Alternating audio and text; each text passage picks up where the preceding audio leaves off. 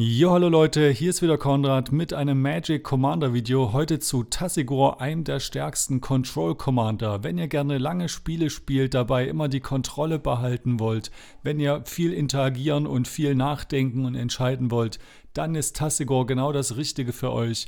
In grün, schwarz, blau. Er ist zwar nur schwarz, aber seine Fähigkeit ist grün-blau, deswegen spielt man ihn in genau diesen drei Farben, seiner Farbidentität. Und wir gucken uns erstmal die Karte an, was sie denn so macht. Tassegor ist eine 4-5, also gar nicht so schlecht. Man kann damit blocken, man kann damit Planeswalker beschützen, man kann auch mal angreifen und mit 5 Hits, nee, 6 Hits den Gegner mit Commander Damage töten.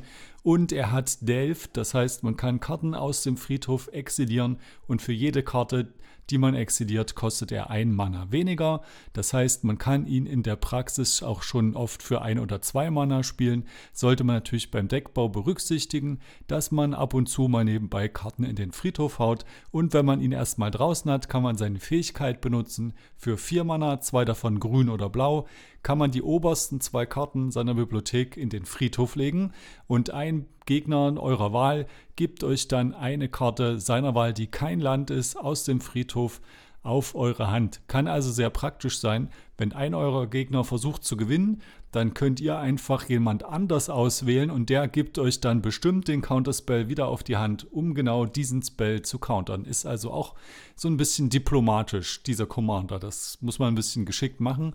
Und ich zeige euch jetzt mal, wie man so ein Deck baut, um Tassigor optimal zu nutzen, damit ihr auf alles eine Antwort habt und im langen Spiel besteht und dann letztendlich auch gewinnt. Ja, wir fangen erstmal an mit der Mana-Basis. Optimal sind natürlich hier die neuen Fetchländer.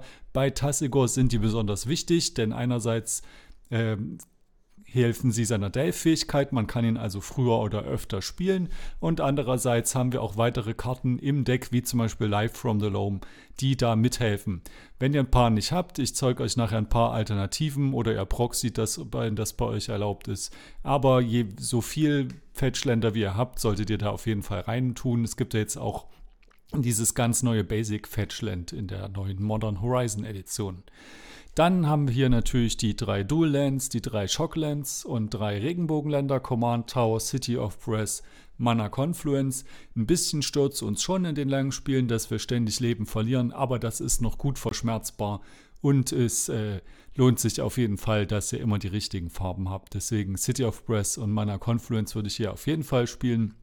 Es gibt dann noch andere Länder, die euch zum Beispiel drei Länder, äh, drei Schaden pro Mana machen. Das würde ich dann nicht mehr spielen. Ich habe jetzt hier noch Basic Lands drin muss man nicht so viel nehmen, wie ich jetzt hier reingenommen habe. Könnt ihr auch, wenn ihr irgendwelche anderen Länder nicht habt, könnt ihr es zum Beispiel mit Basic Lens auffüllen. Ihr könnt auch mehr oder weniger nehmen.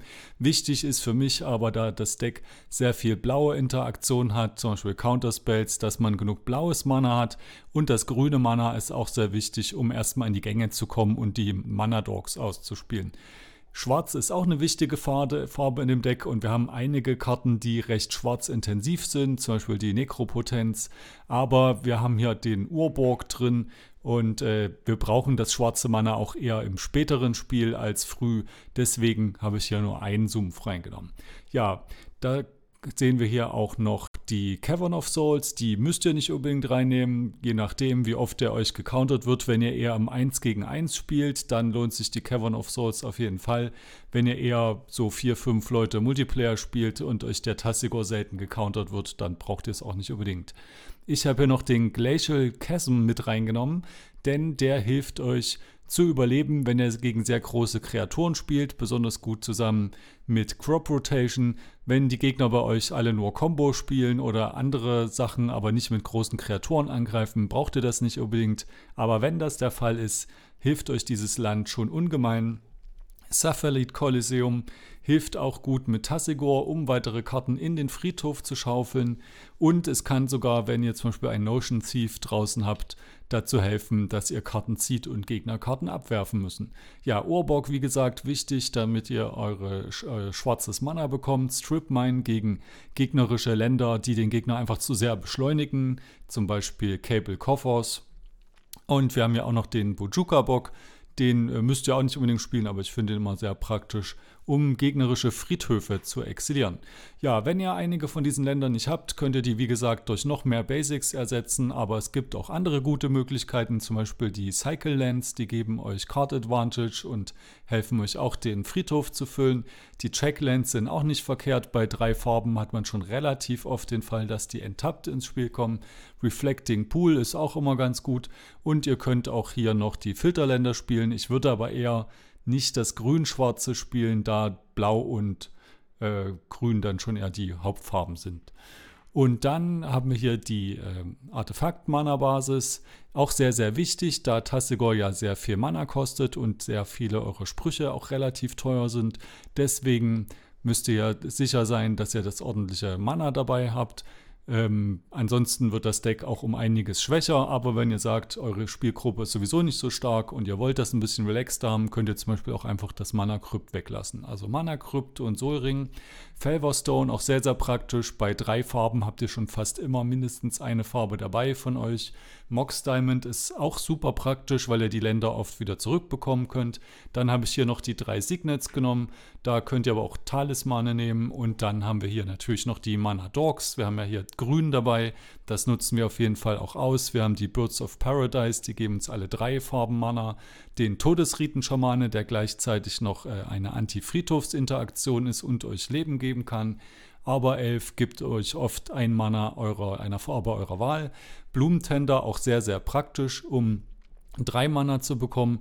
Und Priest of Titania, die hatte ich früher nicht drin, aber ich habe mir gedacht, okay, die hilft ja auch, wenn die Gegner Elfen spielen, nicht nur für euch. Wir selber haben ja hier nur vier Elfen im Deck, also drei ohne die Priesterin von Titania. Aber da die Gegner auch sehr oft Elfen spielen, hilft die also auch doch ungemein. Für zwei Mana lohnt sich das eigentlich allemal. Und dann spielen wir Carpet of Flowers. Das ist für mich sowieso so eine grüne Pflichtkarte. Ich spiele eigentlich immer Carpet of Flowers in grünen Decks, weil immer einer der Gegner blau spielt. Und selbst wenn man nur ein Mana dafür bekommt, lohnt sich das schon oft. Es ist aber viel, viel mehr.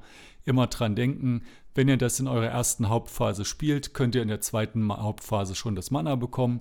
Exploration ist sehr, sehr praktisch um durch die ganzen Karten, die ihr zieht, wir haben ziemlich viele Kartenzieher drin, um die Länder dann auch schnell ausspielen zu können, um euch weiter zu beschleunigen. Und den Utopia Sprawl haben wir hier auch als Beschleunigung und Mana-Fixing und er ist sogar Teil einer Combo, was ich euch nachher noch zeigen werde. Ja, Alternativen, wenn ihr sagt, okay, ich habe zum Beispiel kein Mana-Krypt oder so, könnt ihr oder kein Mox Diamond und ihr wollt das nicht proxyen, könnt ihr die Talismane nehmen. Es wurden jetzt auch zwei neue Talismane für diese Farbkombination dazu gedruckt. Dann gibt es Sword Vessel, kann auch helfen, wenn ihr sehr viele Karten zieht. Dann müsst ihr dadurch nicht abwerfen. Mana Vault habe ich jetzt nicht reingenommen, wäre aber auch eine gute Möglichkeit, gibt einem ja doch diesen schnellen Mana-Boost. Und dann habt ihr hier auch noch weitere Elfen, wie zum Beispiel Lanoa-Elfen und Fynton-Elfen. Und als Ersatz oder zusätzlich zum Exploration könnt ihr auch Burgeoning nehmen. Wenn ihr eher 1 gegen 1 spielt, würde ich es nicht nehmen, aber wenn ihr eigentlich nur Multiplayer mit dem Deck spielt, auf, ist es auf jeden Fall eine gute Alternative, das Burgeoning zu nehmen. Ja, und dann haben wir in einem Kontrolldeck natürlich das Problem im Multiplayer, dass die Gegner zusammen viel mehr Karten spielen, als ihr alles countern könnt. Ihr müsst es also gucken, welche Sachen euch besonders schädigen. Das werde ich euch dann nachher nochmal zeigen. Oder welche Karten vom Gegner besonders spielentscheidend sind. Im 1 gegen 1 würdet ihr eher fast alles countern. Der Gegner spielt einen Soulring, da würdet ihr sagen, na klar, der muss unbedingt weg, sonst wird der Gegner hier zu schnell. Im Multiplayer könnt ihr euch das aber oft nicht leisten und äh, müsst euch so auf diese spielentscheidenden Karten konzentrieren. Und bei drei Gegnern, selbst wenn ihr da diplomatisch das gut löst, kann es doch relativ schnell probieren, äh, passieren, dass eure ganze Interaktion aufgebraucht ist und ihr habt zum Beispiel ganz viele gegnerische Permanents, die weg müssen, aber nicht mehr genug Removal und deswegen ist das ganz, ganz zentral in diesem Deck, genug Kartenziehkarten zu haben. Mystic Remora, eine der besten Kartenzieher im ganzen Spiel, zieht einem eigentlich fast immer mindestens zwei, drei Karten und manchmal auch sogar um einiges mehr. Rüstig Study ist in diesen längeren Spielen, für die das Deck ausgelegt ist, auch total genial. Sylvan Library ist auch so eine Karte, die man eigentlich immer nehmen sollte. Compost ist bei mir so eine persönliche Vorliebe. Ich habe fast immer mindestens einen schwarzen Spieler dabei und es lohnt sich zwar nicht unbedingt sofort, also es kann schon eine Weile dauern, bis schwarze Karten in die Friedhöfe gehen, Aber auf die lange Sicht und dieses Deck, wie gesagt, versucht ja sehr lange zu überlegen, lohnt sich das oft auch wirklich, dass man mindestens drei oder vier Karten zieht und dadurch, ja, habe ich das eigentlich immer gern dabei. Eine relativ neue Karte ist auch Runic Armorsong. Immer wenn die Gegner eine Kreatur oder Länderfähigkeit benutzen, eine aktivierte, die keine Mana-Fähigkeit ist, dann könnt ihr eine Karte ziehen. Nicht vergessen, Fetchländer zählen auch dazu. Und da so viele Leute ständig fetchen und ihr dann jeweils Karten zieht, ist das eine sehr, sehr gute Karte. Ich mag auch das Artwork und Dinosaurier-Fan bin ich sowieso. Und als 2-5 kann man auch gut blocken. Man kann also das Leben beschützen. Das wird in diesen längeren Spielen ja auch oft problematisch, dass man einfach nach und nach angegriffen wird und immer mehr Leben verliert. Und äh, ja, deswegen ist der Runic Armosaur für drei Mana für mich echt eine gute gute Karte in dem Deck. Dann haben wir hier noch weitere Karten. Time Twister. Müssen natürlich vorsichtig sein, das mischt euren Friedhof weg. Aber oft hat der Gegner auch mehr von seinem Friedhof. Ähm, das heißt, ihr müsst dann gucken, wie viele Karten habt ihr, wie viele Karten habt, haben die Gegner, wie wichtig ist euch euer Friedhof und der vom Gegner. Vielleicht wollt ihr das erst ganz spät spielen, wenn ihr eure ganzen Karten aufgebraucht habt. Ähm, auf jeden Fall ist der Time Twister aber vom Power-Level so hoch, dass es sich auf jeden Fall lohnt, den zu spielen, auch wenn er nicht in jeder Situation oder zu jedem Zeitpunkt gut ist. Aber es gibt da zusätzlich noch Synergien mit dem Time Twister an dem Deck, mit dem man den so schon fast als Win-Condition ansehen kann. Nämlich ist das erstens der Notion Thief und zweitens äh, die neue Narset Planeswalkerin, Narset Porter of Wales. Wenn ihr mit denen einen von den beiden zusammen den Time Twister äh, spielt, dann zieht ihr Karten und die Gegner aber nicht. Beim Notion Thief zieht ihr die Karten vom Gegner mit, bei Nase ziehen sie die einfach nicht und dann ist es schon, dann seid ihr schon sehr, sehr weit vorne. Dann haben wir hier noch den Jace the Mind Sculptor, auch um Karten zu ziehen, beziehungsweise eure Karten zu fixen. Ihr könnt ja mit Fetchlands die Karten, die ihr wegbrainstormt, wegmischen und euch andere holen. Und Fact of Fiction passt auch sehr gut. Fact of Fiction passt auch sehr gut in dieses Deck, denn ihr legt ja damit auch Sachen in den Friedhof, die ihr dann oft wiederholen könnt. Dann haben wir hier noch Karten, die zwar nicht direkt Karten ziehen, aber Karten auf die Hand legen, beziehungsweise einem die direkt spielen lassen. Nekropotenz und Bolas Citadel. Man fängt ja mit 40 Leben an. Lohnt sich hier auf jeden Fall.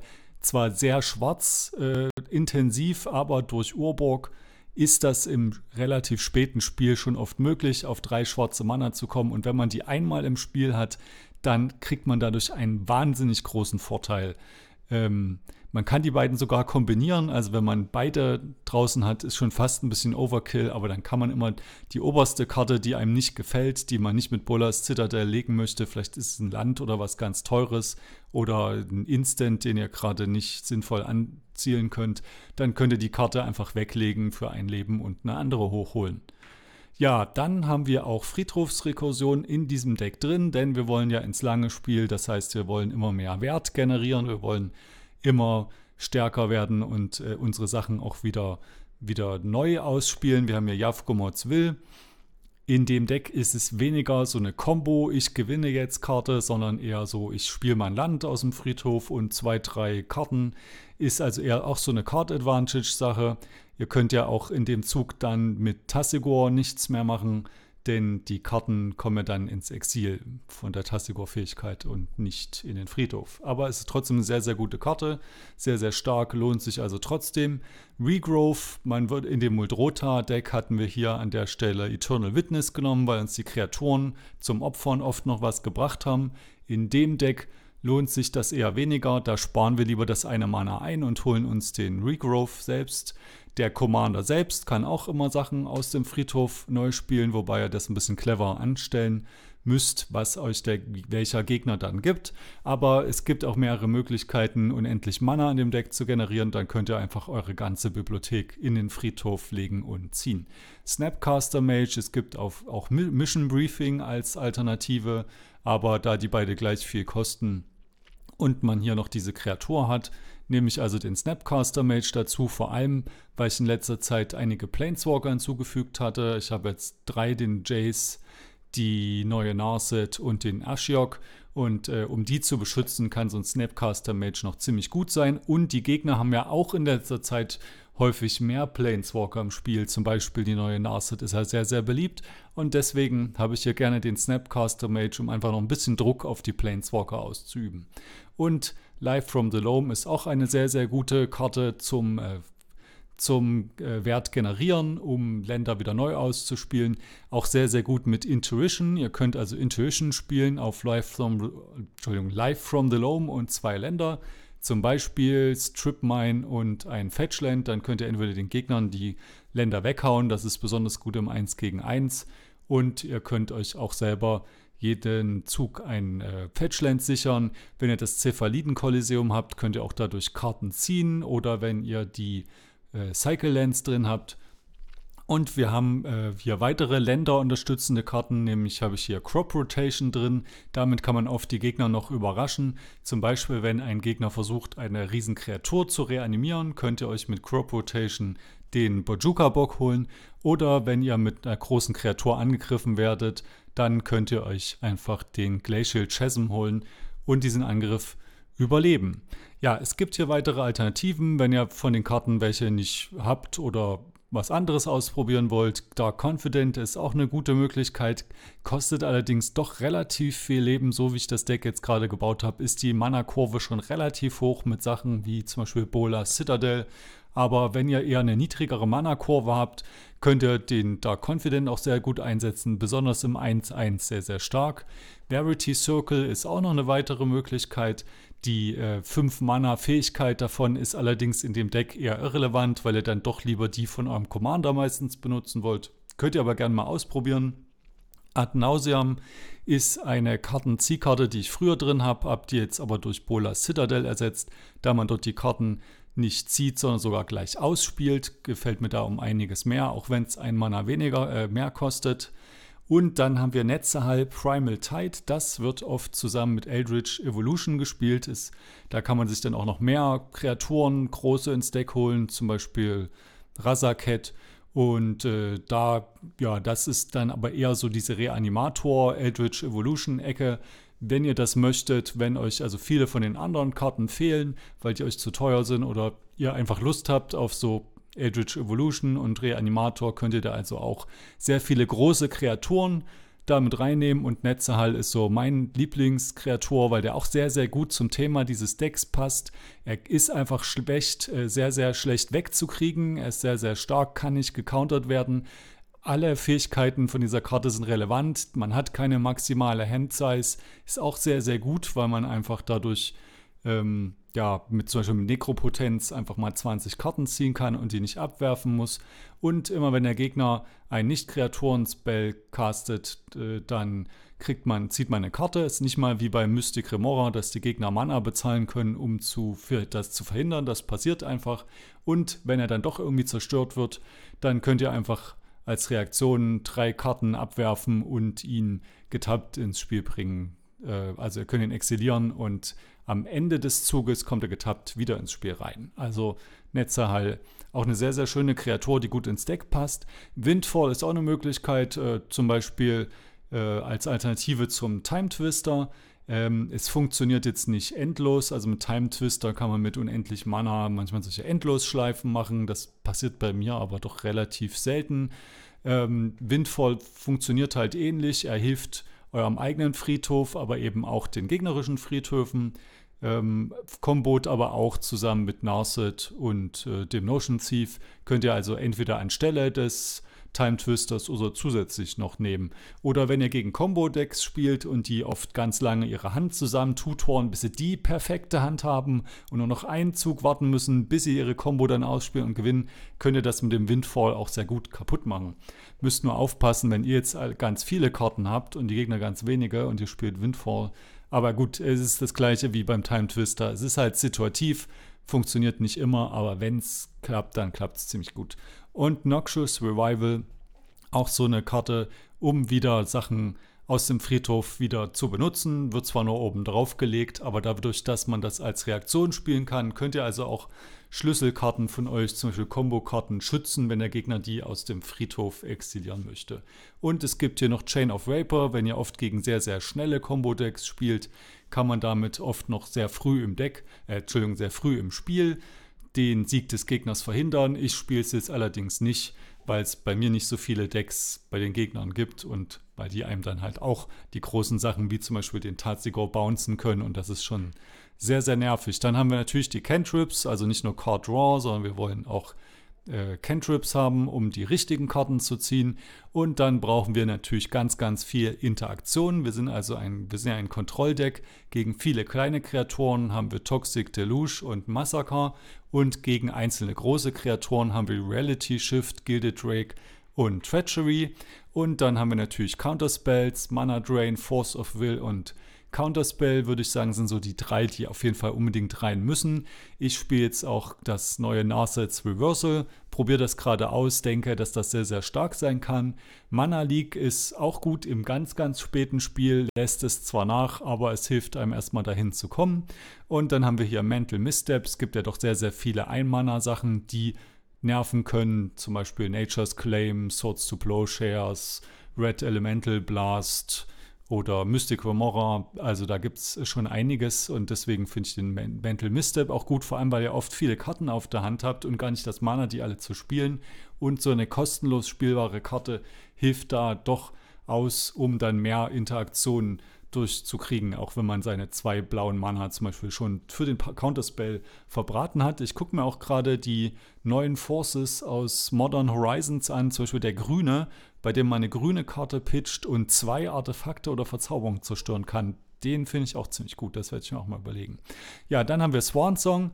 Ist zwar doof, dass der Swan Song äh, unsere Planeswalker ein bisschen angreifen kann, allerdings ist das einfach trotzdem ein so, so guter Counterspell für so wenig Mana, dass ich den trotzdem mitnehme und er ist auch Teil der Isochron Scepter Combo, die ich dann euch nachher zeige. Und Negate ist auch eine sehr, sehr gute Karte in dem Format, gerade gegen Combos, die ja oft aus Nicht-Kreaturen bestehen, sehr, sehr nützlich. Und wir haben hier auch Anti-Friedhofskarten. Wir wollen ja ins lange Spiel. Das heißt, wir wollen verhindern, dass unsere Gegner in diesem langen Spiel auch an uns vorbeiziehen. Und eine Möglichkeit, mit der die Gegner das machen können, ist, indem die noch friedhofszentriertere Decks spielen als wir, zum Beispiel Muldrota.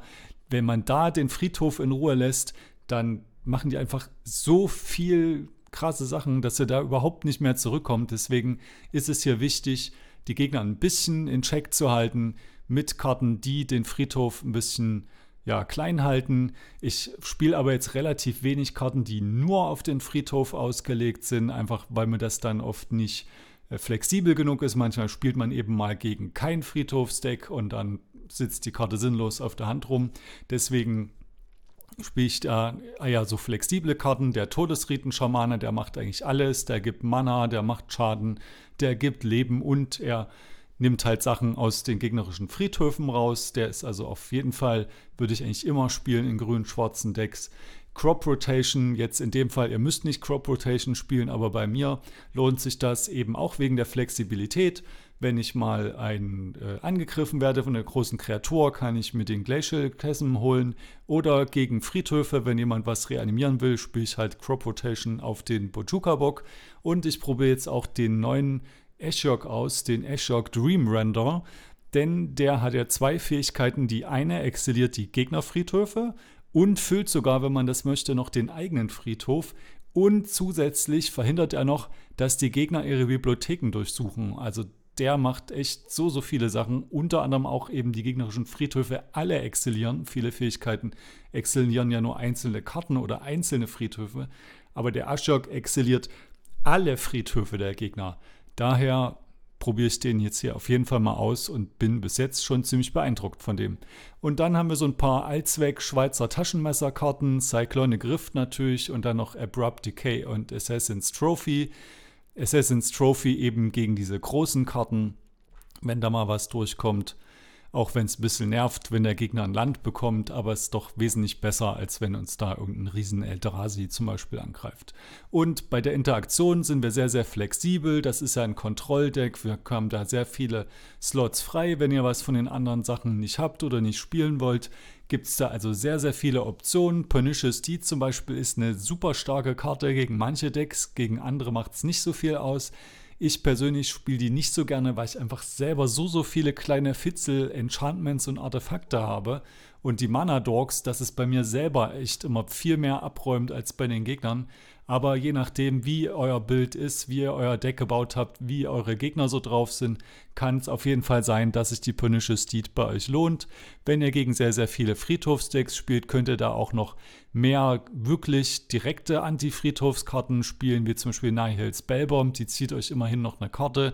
Leyline of, of the Void auch sehr praktisch, weil es sich auch gegen alle Friedhöfe richtet und weil es ganz, ganz früh im Spiel schon aktiv sein kann, wenn ihr es auf der Starthand habt. Dispel, wenn ihr sehr gegen Instance spielt. Die Mir Charm ist auch noch eine sehr flexible Karte. Beast Within und Rapid Hybridization sind auch sehr, sehr gut gegen einzelne große Kreaturen. Ich persönlich spiele die nicht, weil ich ab und zu auch mal eins gegen eins mit meinen Decks spiele und da sind die Karten sehr, sehr schlecht. Da will man eigentlich so tauschen, dass der Gegner keinen Kartenvorteil bekommt. Im, man kann zwar immer noch mit Tassigor blocken, aber es ist trotzdem ja nicht das, was er in 1 gegen 1 machen will. Wenn ihr aber sagt, ihr spielt nie 1 gegen 1, sondern nur Multiplayer, könnt ihr euch auf jeden Fall Beast Within und Rapid Hybridization angucken. Beast Within zerstört ja auch eine Permanent, nicht nur eine Kreatur und ist damit auch Teil der Combo. Wenn ihr endlos Mana habt und endlos eure Permanents durch die Tassigor-Fähigkeit wieder ausspielen könnt, könnt ihr nämlich damit auch die Bibliotheken der Gegner zerstören. Und äh, zusammen mit einer anderen Karte. Das zeige ich euch nachher noch. Dann haben wir Pflasterstorm. Wie gesagt, kommt einfach ganz genau drauf an, was eure Gegner spielen. Wenn eure Gegner sehr viel Combo spielen, dann ist Pflasterstorm sicherlich sehr gut. Wenn eure Gegner eher langsam, gemütlich, kreaturenlastig spielen, dann ist Pflasterstorm eher nicht so gut.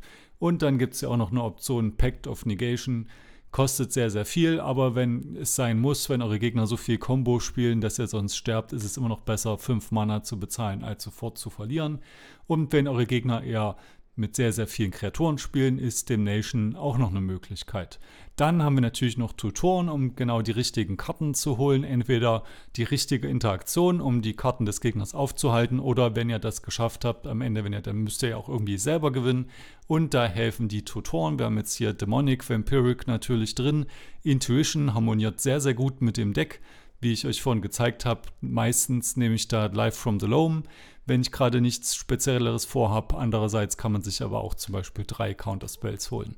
Und dann haben wir noch den Mystical Tutor, da wir sehr viel Interaktion ähm, in Form von Instants und Sorceries hat, äh, hat, haben. Allerdings muss man immer darauf äh, achten, dass man das früh genug macht, da man es ja oben auf die Bibliothek bekommt. Ja, und wenn ihr das irgendwie geschafft habt, eure Gegner klein zu halten, dass sie nicht gewinnen können, wollt ihr irgendwann auch mal selber gewinnen. Ein Problem ist, dass ihr oft sehr, sehr viel Schaden bekommt oder der Schaden, selbst wenn der Schaden langsam kommt, mal fünf Schaden pro Runde, aber wenn ihr so ein stundenlanges Spiel habt, irgendwann ist das Leben halt alle und Etherflux Reservoir hilft da ungemein. Einerseits ist es eine Kombokarte, andererseits hilft es auch euch ein bisschen zu stabilisieren, dass ihr nicht so ständig langsam vor euch hin blutet. Ähm, wir haben hier die Isochron Scepter Dramatic Reversal Combo zusammen auch mit Paradox Engine. Wenn ihr euch das mal ganz genau angucken wollt, wie das alles miteinander funktioniert, dann guckt euch doch mal das Hanna-Video an. Das verlinke ich euch auch unten. Ansonsten nur ganz kurz nochmal für die, die es nicht kennen. Ihr nehmt das isochrone Scepter Imprinted Dramatic Reversal. Ihr braucht dazu Mana-produzierende Artefakte oder Mana-Dogs, die ihr benutzen könnt. Mindestens drei Mana und dann könnt ihr immer das isochrone Zepter benutzen für zwei Mana. Enttappt alle eure Permanents und dann könnt ihr eure Permanents wieder benutzen, um Mana zu generieren. Und wenn ihr mindestens drei davon habt, bekommt ihr am Ende unendlich Mana. Und damit könnt ihr zum Beispiel die Tassigor-Fähigkeit auslösen, um dann Karten in den Friedhof zu legen, auf die Hand zu nehmen. Die könnt ihr wieder ausspielen, wieder hochnehmen und so weiter.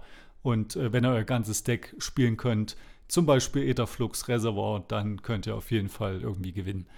Copy Artifact könnte dann halt noch das Isochron Zepter kopieren und den Swan imprinten und euch unendlich Schwäne zu generieren. Wie gesagt, wenn ihr das ganz genau wissen wollt, guckt euch das Hanna-Video an, das unten verlinkt ist.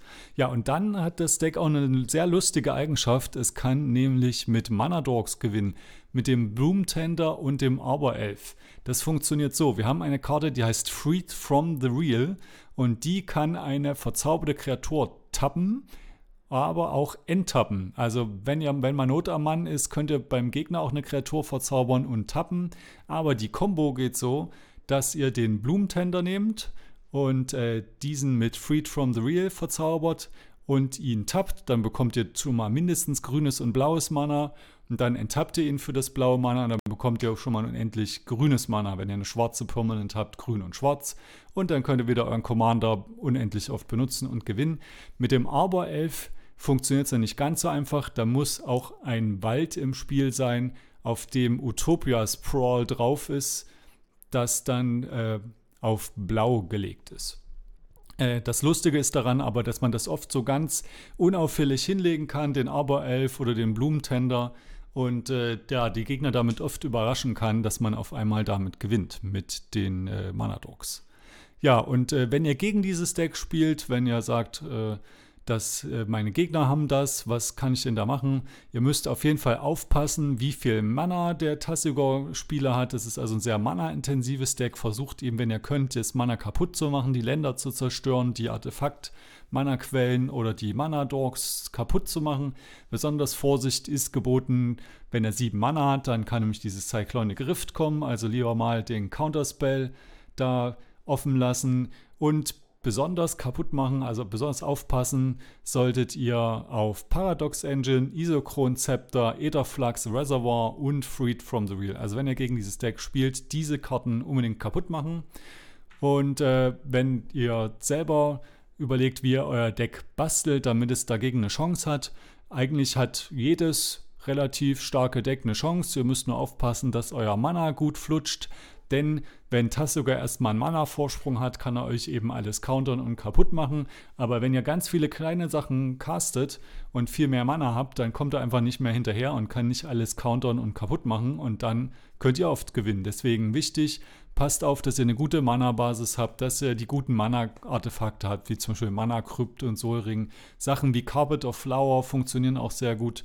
Und äh, ja, den Friedhof könnt ihr auch in, in Check halten. Tassigor ist zwar nicht so extrem friedhofsabhängig wie zum Beispiel Moldrota, aber wenn man dann am Ende in die Combo gehen will, braucht man den dann meistens eben doch. Und äh, ja, man hat ja auch sehr viel, sehr viel Synergie und sehr viel Card Advantage durch den Friedhof. Deswegen ist so ein Rest in Peace schon ziemlich gut, wenn euer Deck nichts mit dem Friedhof macht. Einfach mal ein Rest in Peace reinnehmen und die ganzen anderen Friedhofsdecks abstellen. Death Ride Schamane ist auch so eine Karte, die ist immer gut und zusätzlich hält er den Friedhof klein und der neue Ashok ist eben auch sehr, sehr gut. Der hält den Tassigor sogar davon ab, was zu tutoren, um dann den Ashiok kaputt zu machen, dadurch, dass er auch diese Anti-Tutor-Fähigkeit hat. Und Tassigor hat auch relativ wenig Kreaturen, das heißt, es fällt einem auch schwer, Planeswalker anzugreifen.